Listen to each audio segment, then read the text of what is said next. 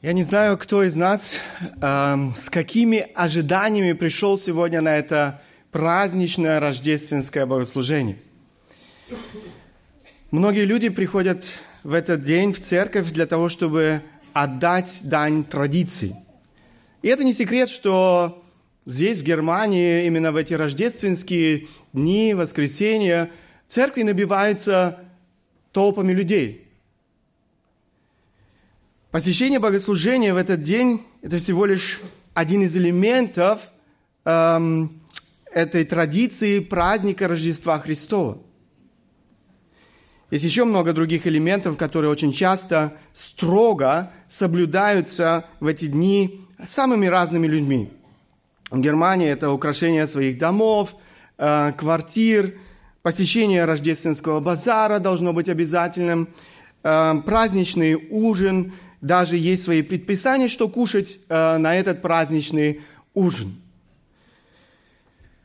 Причем нужно сказать, что эти элементы э, вот этого празднества, празднования Рождества очень часто отличаются. Отличаются от одного народа к другому, от одной культуры к другой культуре.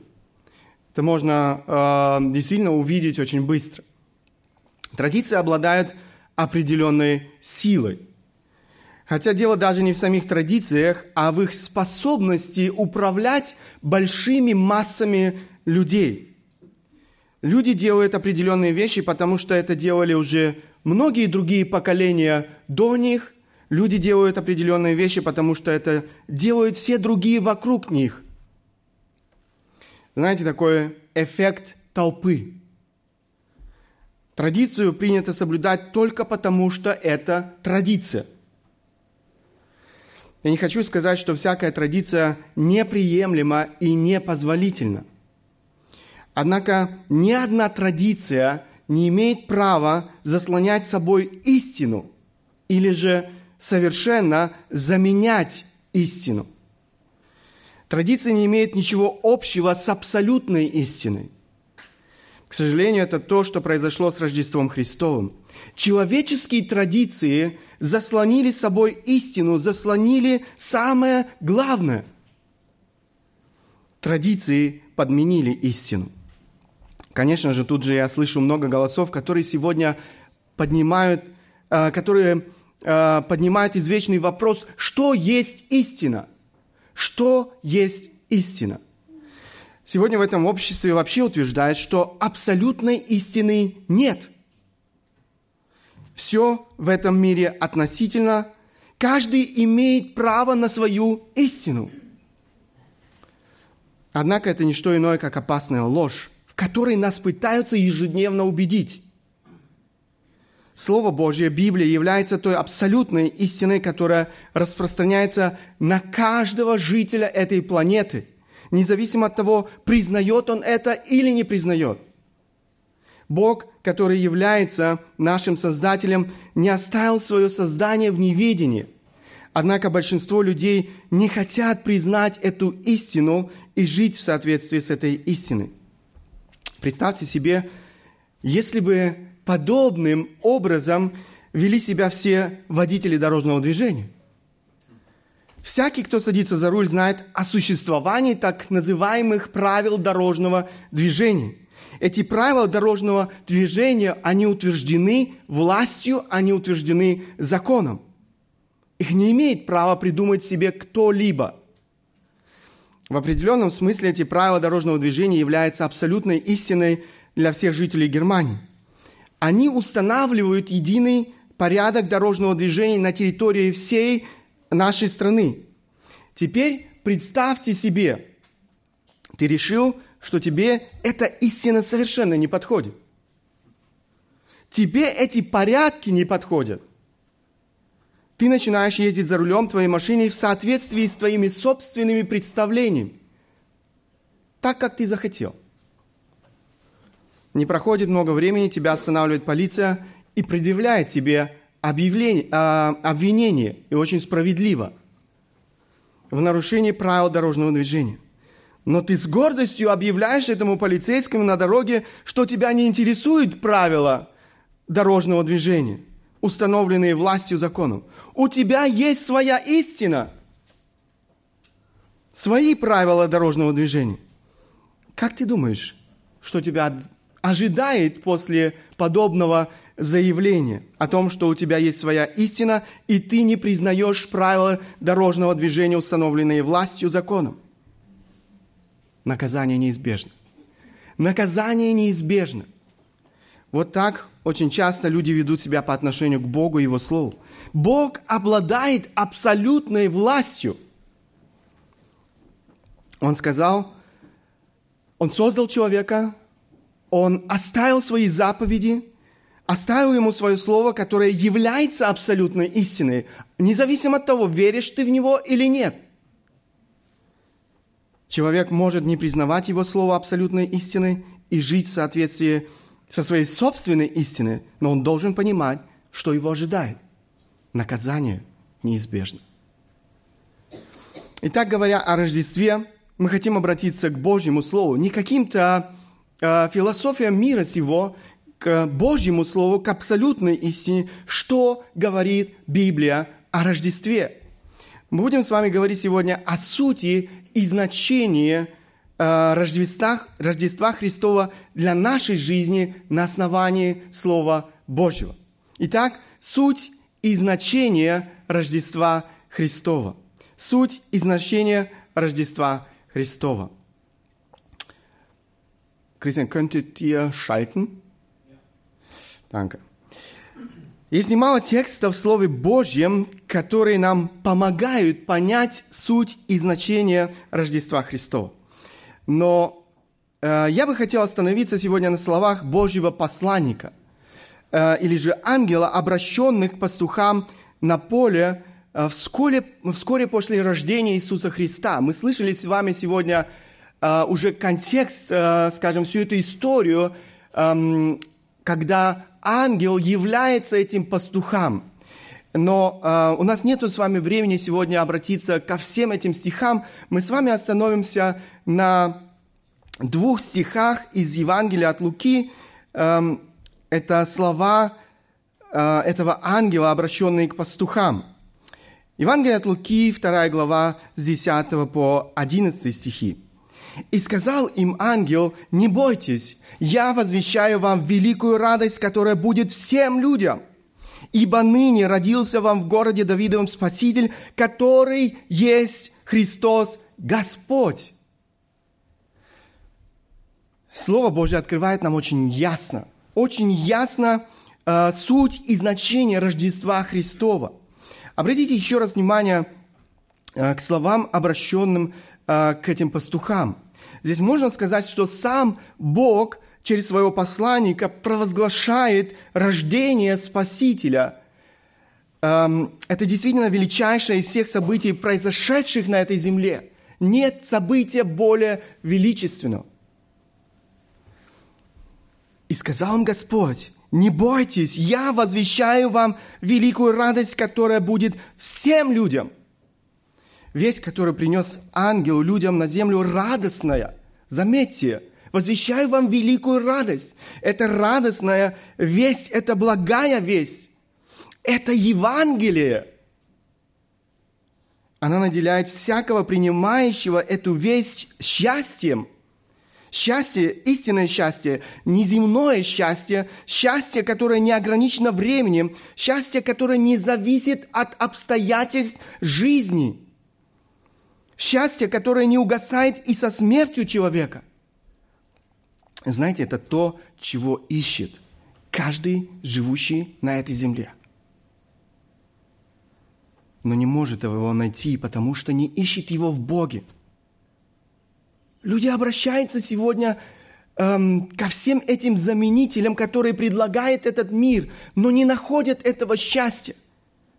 Потому что он может найти это счастье только в Боге и только в Боге. Бог – источник истинного счастья. Давайте посмотрим на эту весть ангела, которая делает каждого человека по-настоящему счастливым в Боге. 11 стих. «Ибо ныне родился вам в, гос, э, в городе Давидовом Спаситель, который есть Христос Господь». Этот короткий текст отвечает на э, несколько важных вопросов. Первый вопрос, э, на который мы находим ответ здесь, кому и почему пришел Спаситель? Кому и почему пришел Спаситель? Смотрите, «Ибо ныне родился вам в городе Давидом Спаситель, который есть Христос Господь». Во-первых, мы читаем здесь «Он родился вам». Он родился вам. То есть Он родился нам, тебе и мне. Он родился для русских и немцев. Он родился для евреев и китайцев, для афганцев и африканцев, для казахов и индийцев. Он родился для всех народов, без всяких ограничений. Он родился для каждого человека независимо от его социального положения, независимо от пола, независимо от возраста, независимо от профессии, независимо от уровня интеллекта. Нет никаких ограничений. Он родился для каждого человека, потому что каждый, без исключения, человек нуждается в Спасителе. Обратите внимание на этот текст – ибо ныне родился вам в городе Давидом Спаситель. Родился не великий философ, родился не великий экономист, родился не великий социолог, не великий ученый или изобретатель.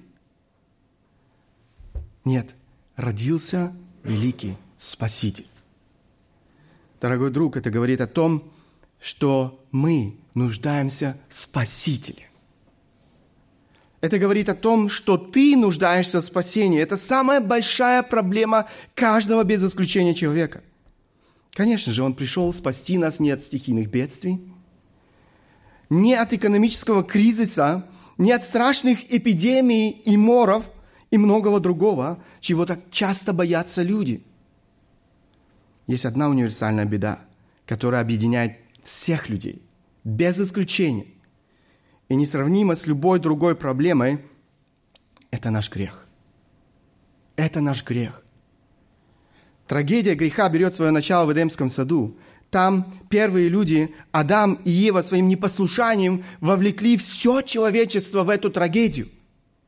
Мы все вовлечены в эту трагедию. Библия очень ясно говорит, что нет ни одного человека, который не был бы вовлечен в эту трагедию – которая произошла там, в Эдемском саду. Посмотрите послание к римлянам. Павел пишет, «Посему, как одним человеком грех вошел в мир, и грехом смерть, так и смерть перешла во всех человек, потому что в нем все согрешили». Заметьте, все, нет ни одного исключения из этого правила. Все согрешили до одного. Сегодня это и твоя проблема. Сегодня это и твоя трагедия. К сожалению, многие люди не сознают всей тяжести последствий грехопадения для их жизни. Грех стал причиной вражды в отношениях Бога и человека. Исайя 59 глава 2 стих. «Но беззаконие ваши произвели разделение между вами и Богом вашим, и грехи ваши отвращают лицо Его от вас, чтобы не слышать». Между Богом и человеком вражда. Послание к римлянам апостол Павел пишет, что мы стали врагами Богу. Если до грехопадения, если до грехопадения воля человека находилась в полной гармонии с волей святого Бога, и все, что он делал, было угодно Богу и прославляло его Творца, то после грехопадения человек взял на себя право определять, что хорошо и что плохо – он взял это в свои собственные руки. Человек поверил в ложь сатаны. Вы будете как боги. Каждый человек, даже если он не кричит в рупор «Я Бог», живет так, словно он Бог. Он игнорирует верховную власть Бога над своей жизнью. Он живет в соответствии со своей волей, а не волей Бога для его жизни. Все остальное – все, что мы наблюдаем сегодня в, этой, в этом мире, вся эта грязь и нечестие, в которое, можно сказать, погрузилось все человечество, следствие эм, вот этого отвержения Бога. Посмотрите сегодня на современные заголовки газет. Я вам приведу примеры того, что люди сегодня читают и чем люди сегодня живут. в одной газете рассказывают о событии года. Мы в нашей гимназии открыли третий туалет. То был туалет только для мужского и женского пола. Теперь у нас туалет еще и для третьего пола, среднего рода. Это представлено как достижение столетия. Все аплодируют. У нас третий туалет. В другой газете рассказывают об одной паре. В свой медовый месяц они искали и нашли другую пару, чтобы приобрести новый опыт интимной жизни. После этого опыта они стали еще больше ценить друг друга. Я не знаю, как это происходит. И не хочу знать. И это преподносится нам как положительный опыт. Что-то, что, возможно, стоит попробовать и другим парам, которые вступают в брак. Я бы мог вам еще некоторые примеры привести, но не хочу даже время на это терять. Поймите, это не просто газетные статьи. Это мир греха, в котором мы живем. Это люди, которые верят, верят в то, что они сами могут определять, что есть зло и что есть добро. Нам не нужен больше установленный Богом э, брак между мужчиной и женщиной. У нас есть много других форм брака. Нам вообще не нужны брачные отношения, ведь они лишают нас свободы. Мы можем просто жить вместе до тех пор, пока кому-то это не надоест. Никаких обязательств. Зачем ждать до брака с интимными отношениями? У нас есть противозачаточные средства. Нам хорошо объясняют в школах, как ими пользоваться на занятиях по сексуальному просвещению. Теперь уже не только в школах, но и в детских садах. Непредвиденная и нежелательная беременность не страшно – у нас есть все инструменты для того, чтобы избавиться от ребенка. Для того, чтобы совесть не сильно мучила, мы назовем этого ребенка эмбрионом. На беззащитного ребенка, который даже не в состоянии защитить себя, трудно поднять руку. А избавиться от эмбриона – это не проблема. Человек взял на себя право определять, что есть добро и что зло. Все перевернулось с ног на голову.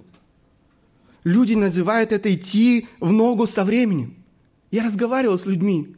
Это наше время. Это то время, в котором мы живем. Мы должны идти в ногу со временем. Однако Библия называет это идти широкой дорогой прямо в ад.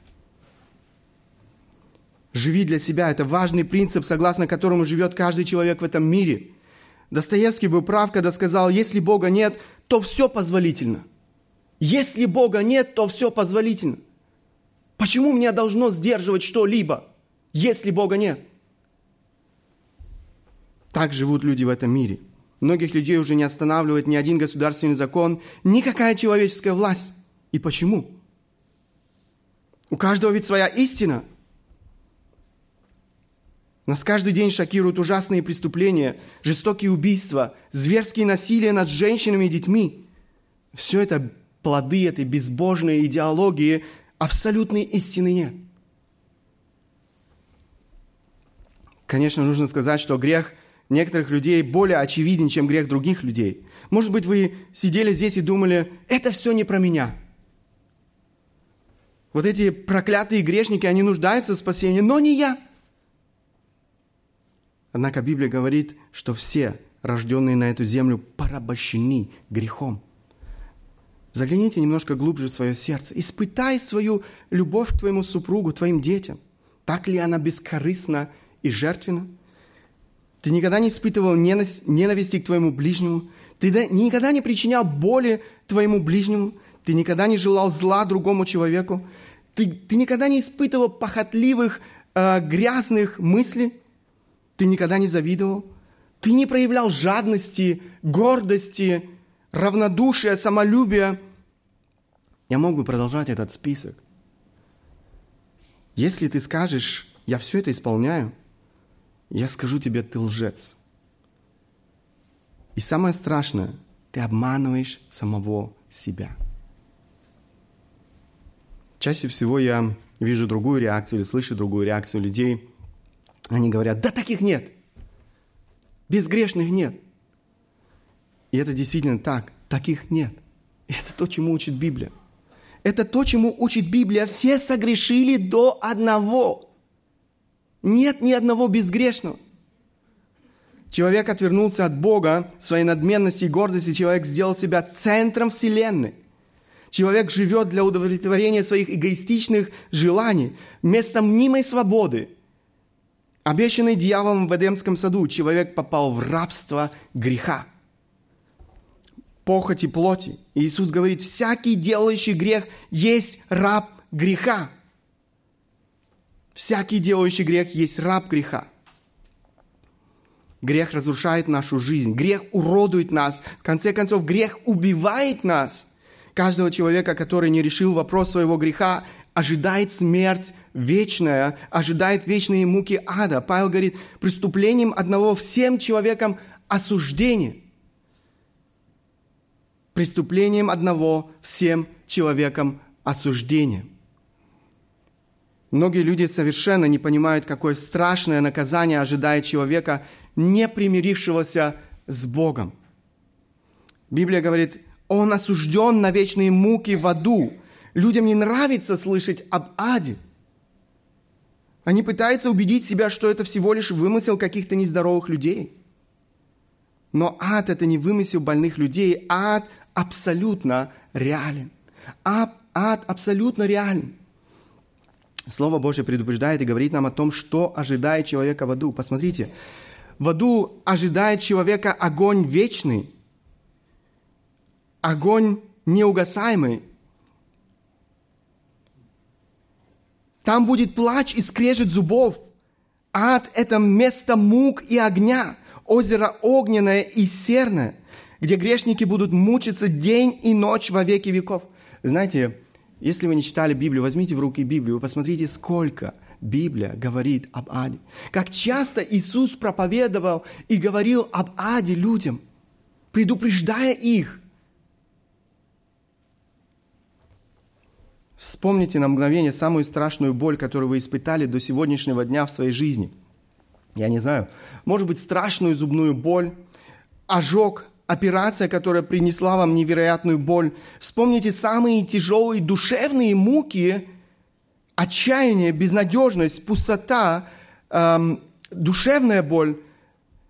Поверьте, все это ничто. Все это ничто в сравнении с тем, что тебя ожидает в аду, если ты не примирился с Богом. Ад – это место ужасных душевных и физических страданий. Но самое страшное, что это будет продолжаться вечно. Вечно. Этим страданиям не будет конца. Там не будет надежды. Это вечное осуждение. Там уже нельзя будет что-либо изменить, пересмотреть, исправить. Здесь на земле каждый человек живет надеждой. Если человек переживает страдания, боль, он все еще живет надеждой. Надеждой, что завтра станет легче – Через год станет легче. Надежда, что ему помогут врачи, ему помогут медикаменты, ему поможет лечение. Самое последнее, на что ложно надеется человек, живущий без Бога, это то, что физическая смерть, наконец, избавит его от всех страданий. Это ложь, это заблуждение. Физическая смерть откроет для него дверь в страдание, которое невыносимо не, который он себе даже представить не может в сравнении с тем, что он испытал на этой земле. В аду не будет даже этой ложной надежды. У него не будет никакой надежды. Вопрос, где ты проведешь свою вечность, можно решить только при жизни. Блес Паскаль сказал, между нами и небесами или адом есть только жизнь, самое хрупкое, что только есть в мире. Жизнь самое хрупкое, что только есть в мире. Многие люди действительно не думают о смерти. Им кажется, что жизнь не имеет конца. Смерть не приглашает, но она неминуемо приходит. Она приходит, не спрашивая нашего разрешения. Она может встретить нас за работой или же во время отдыха. Она может встретить нас на дороге, может встретить нас и дома за столом, в кровати, на диване. Для нее нет границ. Никто не может запретить ей прийти. Смерть приходит в нашу жизнь очень часто, тогда, когда мы ее не ожидаем.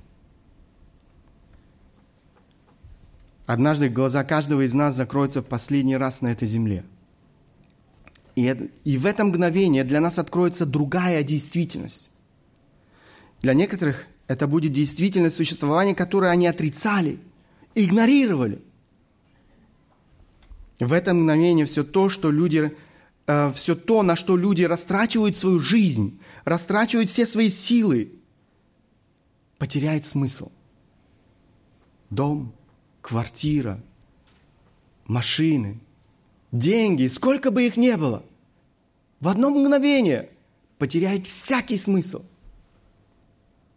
Все, что мы имели, все, за что мы так держались в этой жизни, теряет свой смысл. Итак, Иисус Христос пришел к нам, пришел к тебе. Он пришел, потому что мы в нем нуждались. Он пришел, чтобы спасти нас, спасти тебя. Но почему только Христос мог стать нашим Спасителем? Почему только Христос мог стать Спасителем? Это важный вопрос, на который нужно ответить. Почему только Христос? Почему не Мухаммед? Почему не Конфуций, Зараустра или Будда или еще кто-нибудь мог стать Спасителем мира? все они э, и многие другие претендуют сегодня тоже на право быть спасителем. И люди очень часто так и говорят. И этот спаситель, и тот спаситель. Э, все дороги ведут в Рим. Люди заблуждаются, не зная истины. В этом коротком тексте мы находим ответ на этот вопрос – Ибо ныне родился вам в городе Давидовом Спаситель, который есть Христос Господь. Лука коротко представляет Спасителя мира. Он говорит, Спаситель, который есть Христос Господь. Что же значит Христос? Христос в э, переводе с, древнегреч... Э, с древнегреческого значит помазанник. Это греческая форма еврейского слова «машиах», то есть «мессия». Э, Иисус – Мессия – Помазание было хорошо знакомо израильскому народу. Помазание было знаком того, что человек избран Богом для особого служения Богу и людям. Помазание совершалось над пророками, священниками и царя, царями Израиля. Иисус является пророком, священником и царем в одном – его служение носит особый характер. Он стал особым помазанником Бога, посредником между Богом и человеком. Он был неповторимым, можно сказать, помазанником Мессии. Он был тем Мессией, который был обещан человечеству, тем Мессией, который, которого ожидал израильский народ, тем Мессией, о котором пророчествовали пророки Ветхого Завета – за много лет до его рождения на этой земле. С рождением Иисуса Христа эти пророчества были исполнены, и, заметьте, с точностью, с точностью до деталей. И этому нет аналога. Вы можете посмотреть все так называемые священные книги, которые сегодня существуют, в кавычках. Вы не найдете ничего подобного. Все как раз-таки наоборот вы найдете в этих священных книгах много противоречий. Десятки пророчеств, десятки пророчеств Ветхого Завета были исполнены с рождением Иисуса Христа. Бог сделал все это, чтобы люди могли узнать в нем истинного Мессию, чтобы люди не пошли вслед за ложным Мессией. Лука не просто так говорит здесь, что Мессия родился в городе Давидовым. А, смотрите, ибо ныне родился вам в городе Давидовом, он говорит. Он указывает на этот город. А, Спаситель, который есть Христос Господь. Речь идет о Вифлееме. Это именно тот город, в котором родился Давид, царь израильский, великий царь израильский. Лука упоминает этот город намеренно, указывая на исполнение одного из известных пророчеств Ветхого Завета – мы читаем это пророчество в книге пророка Михея. Смотрите, «И ты, Вифлеем Ефрафа, мал ли ты между тысячами иудинами? Из тебя произойдет мне тот, который должен быть владыкою в Израиле, и которого происхождение из начала от дней вечных». Мы видим, здесь идет речь об особом человеке. Речь идет о Боге, который стал человеком. И здесь указывается на рождение этого человека, этого Мессии, этот город Вифлеем. За 700 лет до рождения Иисуса Христа, еще раз представьте себе эту цифру, за 700 лет до рождения Иисуса Христа пророк Михей э, предсказал рождение Мессии в Вифлееме. Подумайте об этом хорошо. Некоторые люди говорят, что у христиан нет основания для веры. Это ложь. Слово Божье – твердое основание нашей веры. Вера в Бога Библии очень и очень логична. Мы не отключаем своего разума. Я вам скажу больше. Атеизм лишен всякой логики. Атеизм лишен всякой логики. Один человек следующим образом э, попытался выразить э, веру атеиста. Атеизм – это вера в то, что было ничто, и что ничто случилось ни с чем, а потом ничто магическим образом взорвалось и без какой-либо на то причины сотворило все – Далее это все магически преобразовало себя совсем без какой-либо на то причины в само воспроизв... воспроизводящиеся частицы, которые в итоге превратились в динозавров. Конечно, немножко э, смешно, э, абсолютная логика. Эм, я не знаю, как вам, но для меня атеизм Действительно, в атеизме отсутствует всякая логика.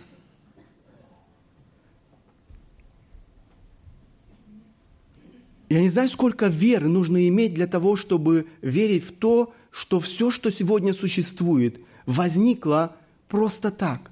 В результате мутаций, которые продолжались много-много-много-много-много-много-много лет. Для этого нужна большая вера, я вам скажу. То, что говорит Бог, Он неизменно исполняет. Его слово от начала до конца безупречно, лишено всяких заблуждений и ошибок. Мы можем провести эксперимент. Попробуй сегодня предсказать какое-либо событие, которое произойдет через 700 лет. Я упрощу твое задание 70 лет. Ну хорошо, 7 лет. Еще легче. 7 дней, 7 часов ты скажешь, что это что-то из мира фантастики, но не для Бога.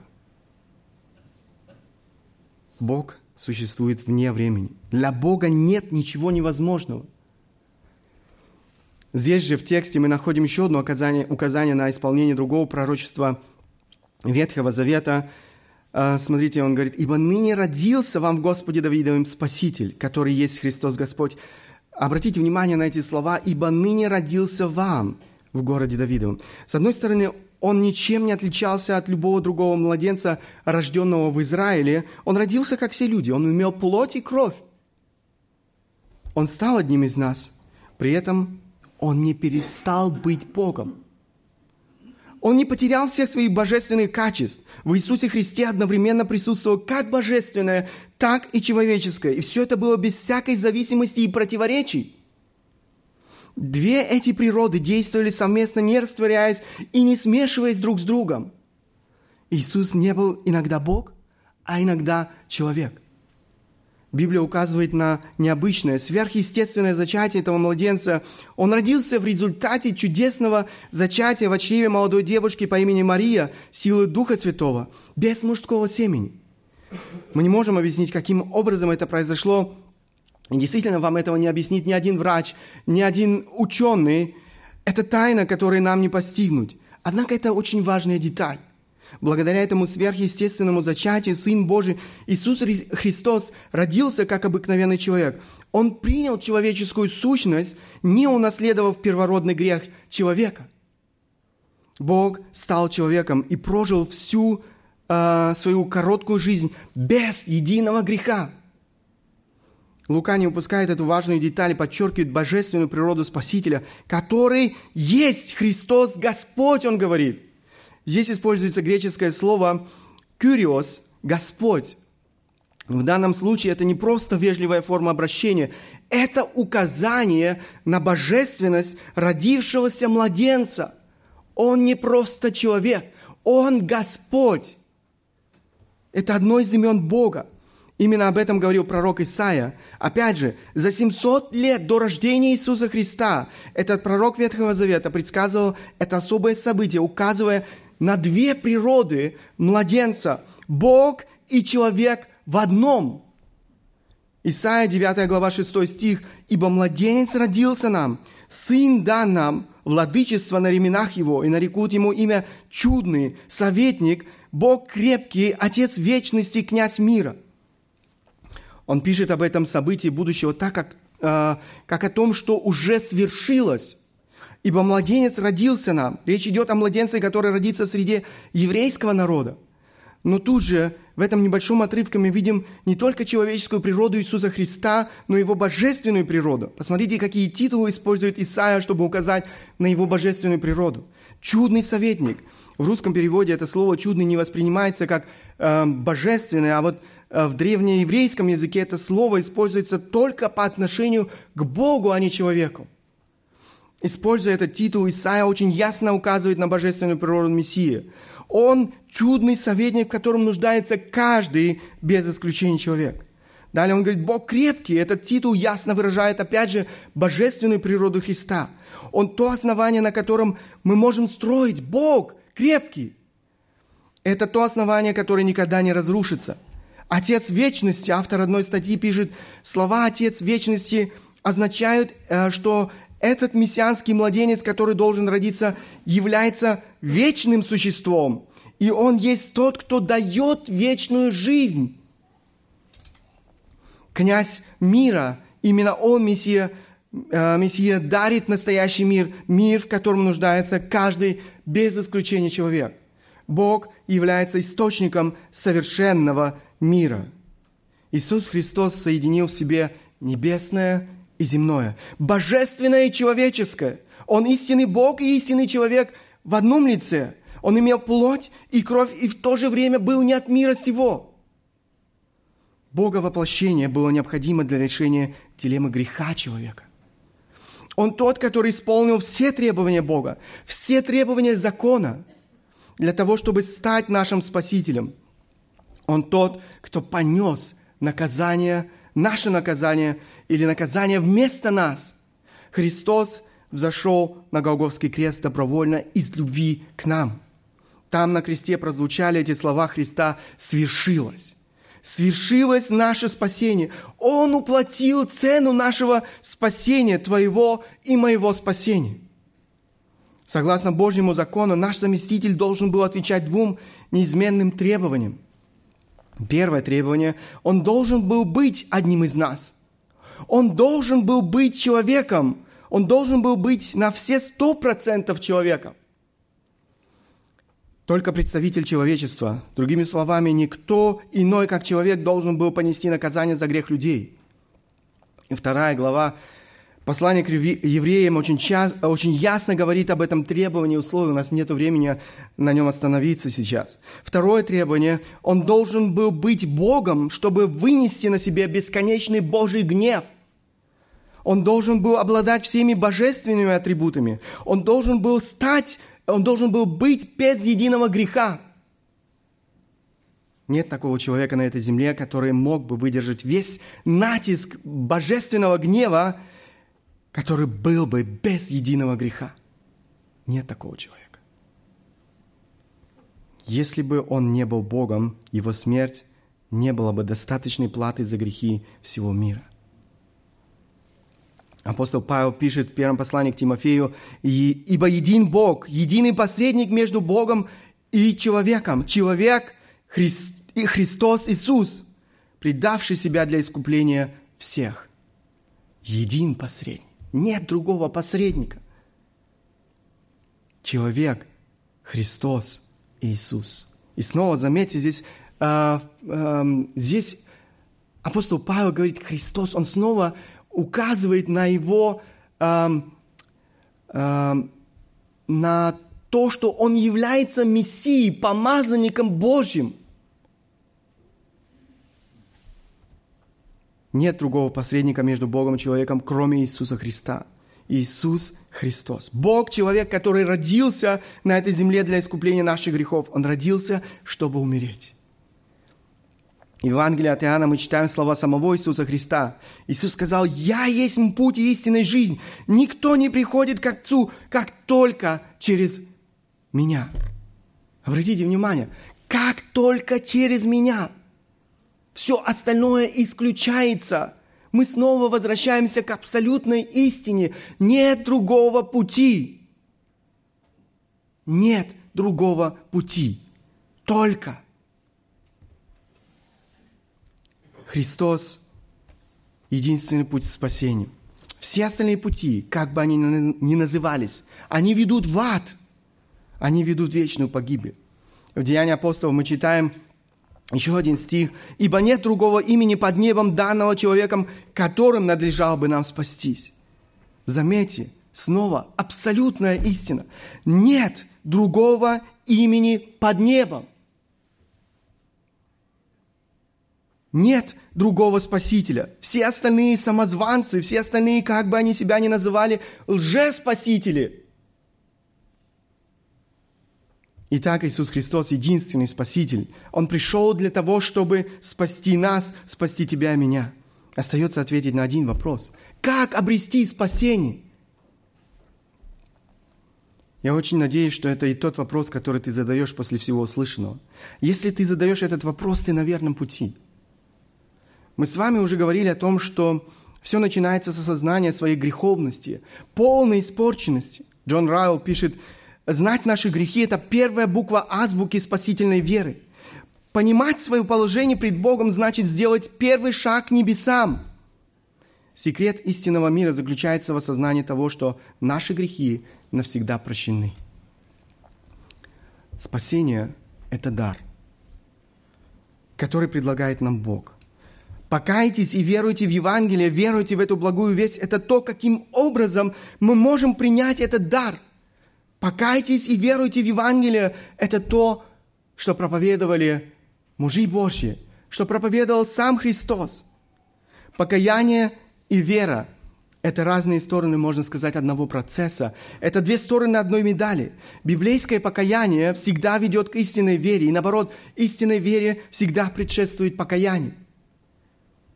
Покаяние – это не просто сожаление о каком-то отдельном грехе своей жизни – Библейское покаяние – это разворот на 180 градусов. Я шел в одном, в одном направлении, и я разворачиваюсь и иду совершенно в другом направлении. 180 градусов. А, один греческий лексикон говорит, это изменение образа жизни в результате полного изменения мышления и отношения к греху. Покаяться значит измениться. Речь идет о радикальной перемене мышления, которая ведет к перемене поведения, жизни человека – Человек возлагает свою надежду на Бога. Без истинной веры не может быть истинного спасения. Спасает не какая-то вера. Спасает только вера в Иисуса Христа, вера в Его искупительное дело на Голговском кресте. Истинно верующий человек – это не просто тот, кто признает существование Бога и даже согласен с тем, что Иисус Христос пришел в этот мир и отдал свою жизнь за грехи людей – Недостаточно признания этих важных фактов. Многие люди вокруг нас признают эти факты. Однако это очень, э, очень много людей заблуждается, думая, что это и есть истинная вера. Верить – это значит целиком и полностью возложить свое упование на этого Бога. Это значит положиться на Его Слово. Представьте себе, человек утопает. Ему бросают спасательный круг – Достаточно ли, если он будет знать, что есть спас, э, спас, э, спасательный круг, который рядом с ним? Достаточно ли для его спасения, если он будет знать, что этот круг может спасать людей, может спасти всех других, возможно, которые сейчас тоже в воде? Нет. Что нужно сделать, чтобы человек мог спастись? Нужно ухватиться за этот круг. Нужно ухватиться за этот круг. Так и с каждым из нас. Нам необходимо, осознав свою греховность, свою вину пред Богом, осознав, что я утопаю, иду ко дну, капитулировать пред Богом, отказаться от всех своих попытках, попыток оправдаться пред Богом своими делами, своими заслугами, своей праведностью, но принять верою то, что сделал Христос, как подарок, ухватиться. Нам необходимо принять веру Евангелия, добрую весть о том, что Иисус Христос, Сын Божий, умер на кресте за наши грехи и воскрес на третий день из мертвых. Нам необходимо возложить свое упование на Иисуса Христа, на Его неизменное Слово. Нет в нашей жизни, поверьте, нет в нашей жизни решения более важного, чем это. В момент нашего обращения к Иисусу Христу нам вменяется эта праведность Иисуса Христа, как Ему вменились наши грехи на кресте. Сквозь призму жертвы Иисуса Христа Бог видит нас совершенными, святыми. Мы становимся своими Богу.